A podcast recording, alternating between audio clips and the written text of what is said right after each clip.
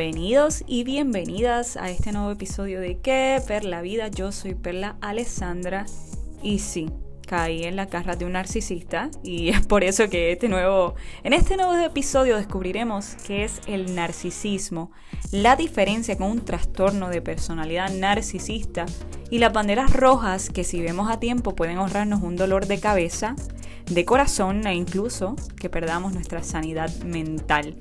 Pero, ¿qué es eso de un trastorno de personalidad narcisista, Perla? Aclaro que las características de una persona narcisista que ya mismo mencionaré pueden pasar a convertirse en un trastorno cuando interfieren en la cotidianidad de una persona, por lo que es necesario un diagnóstico. Eh, coinciden los profesionales de la salud mental que es complejo lograr este tipo de diagnóstico, así que puede haber mucha gente por ahí un trastorno de personalidad narcisista y no saberlo. Como sea, el trastorno de personalidad narcisista se caracteriza por un patrón de comportamientos y fantasías de grandiosidad, una falta de empatía visible y la necesidad constante de admiración. Señala Mayo Clinic que estas personas llegan a tener un sentido desmesurado de su propia importancia, una necesidad profunda de atención excesiva y admiración, relaciones conflictivas y una carencia de empatía por los demás.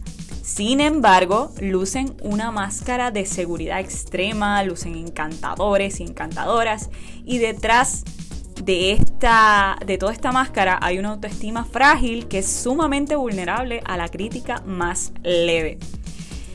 Y aunque hay sobre nueve diferentes tipos de narcisismo, entre ellos el narcisista encubierto, el vulnerable, etc., eh, de los cuales también podemos hablar más en otra ocasión y de hecho pueden visitar la revista Es Mental para la cual trabajo y en la que se habla de estas situaciones de salud mental que afectan a los individuos y colectivamente.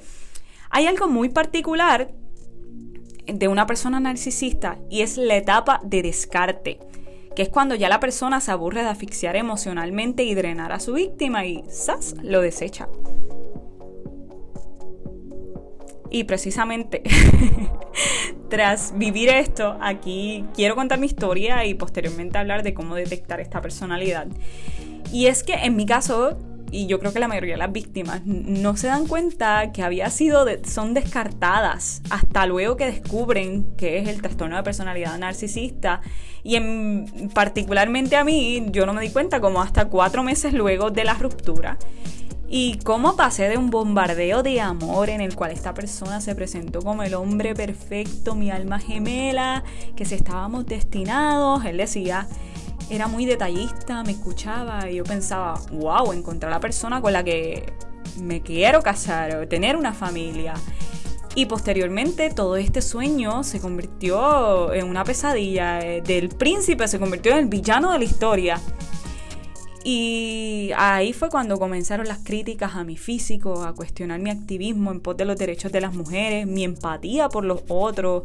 Eh, me motivaba, pero ya no de una manera bonita. Ahora ser egoísta, solo pensar en mí. Comenzaron las peleas habituales por tonterías, a llamarme dramática. Incluso decía que el problema era yo.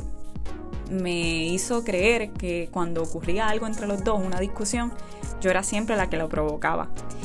Y así hasta que de la nada me descartó, diciéndome con rabia que no me quería volver, que me fuera de su apartamento y que ya no sentía lo mismo por mí. Y lo peor es que entre mis pensamientos de que yo había sido la culpable de arruinar este vínculo, yo intenté en sobre cuatro ocasiones, arrastrándome de dolor, lo juro, y mucha tristeza, arreglar la situación y peores fueron sus acciones. Era como que si gozaba verme sufrir y sentir que su ego estaba en lo más alto de una torre.